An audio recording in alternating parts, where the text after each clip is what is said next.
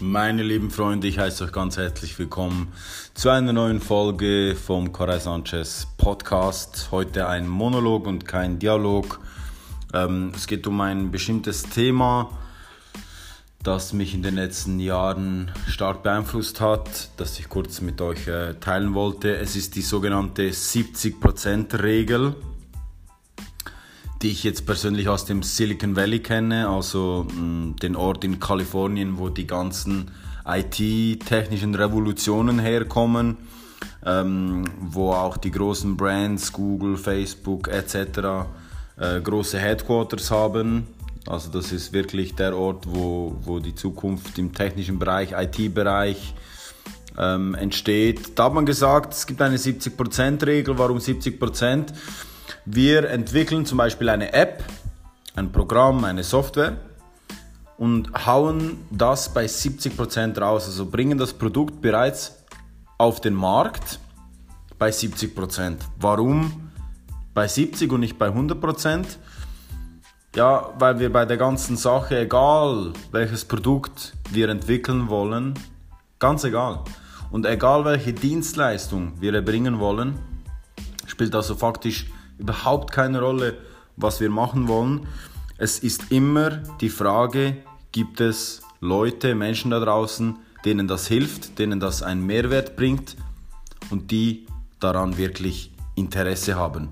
Es gibt nur einen Weg, das herauszufinden, mit der 70%-Regel. Das heißt, ich entwickle eine App auf dem Stamm von 70%, werde ich die erste Beta-Version auf den Markt bringen und werde von den Feedbacks, die mir die Kunden geben, lernen und werde das Produkt stetig optimieren.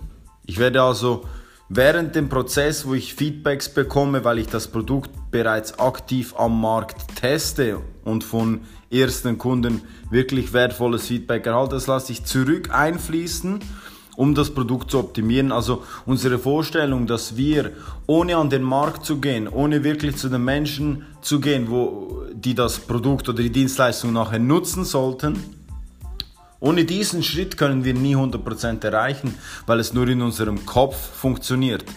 Nur was in unserem Kopf funktioniert, ist oft nicht das, was hier draußen in der Realität wirklich abgeht. Und ähm, ich habe da vieles gelernt, da ich selbst äh, passionierter Musiker bin und bei Songs, da kann man, kann man ewig dran schleifen. Also an einem Musikstück, das vielleicht dreieinhalb Minuten dauert, kann man jahrelang schrauben. Wer zum Beispiel den amerikanischen Produzenten Dr. Dre kennt, der weiß, Detox ist nie erschienen. das wäre ein Album, ja, das ist das meistverschobenste Album der, der, äh, fast schon der Musikgeschichte. Und ähm, also falscher Perfektionismus, jetzt nicht bei Dr. Dre, ist ein genialer Produzent und hat dann ein anderes Album veröffentlicht, aber ich meine es allgemein.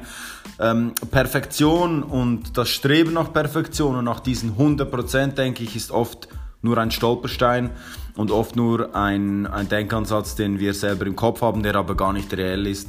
Was ist da draußen in dieser Welt schon perfekt? Was ist unperfekt? Es geht gar nicht um diese Frage. Ich denke nur, die Frage ist, löst du Probleme der Menschen? Hilfst du Menschen weiter mit deiner Dienstleistung oder deinem Produkt? Ja oder nein?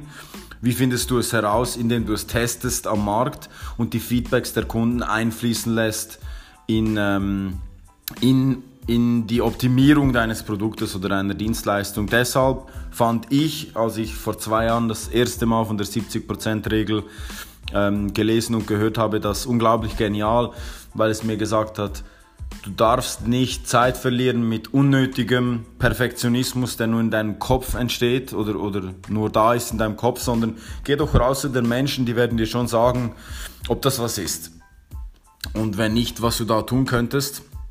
Wir müssen also viel mehr ähm, das mit einbeziehen und nicht denken, dass wir ganz alleine den Prozess ähm, kennen, steuern, das Produkt kennen und wissen, ob es ankommen wird. Die 70%-Regel ist genial.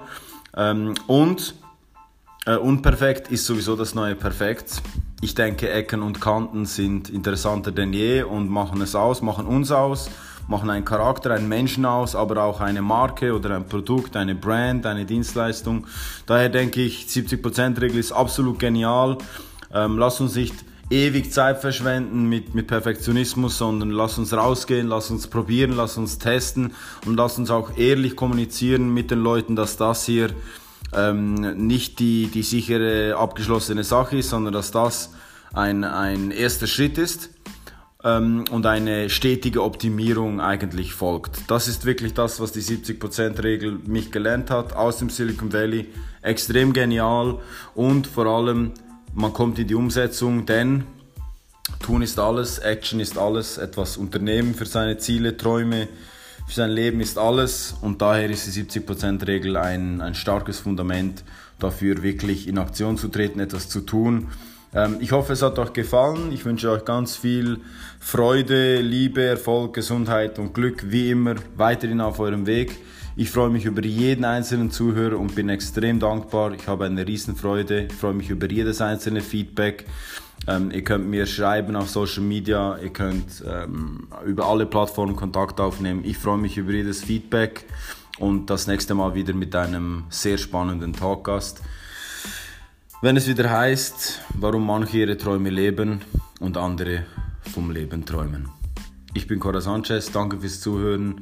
Ich wünsche euch einen ganz tollen Morgen, Abend, Mittag, egal zu welcher Zeit ihr das gerade hört. One Love. Ich bin dankbar für alles, bin dankbar für eure Anteilnahme und bis zum nächsten Mal.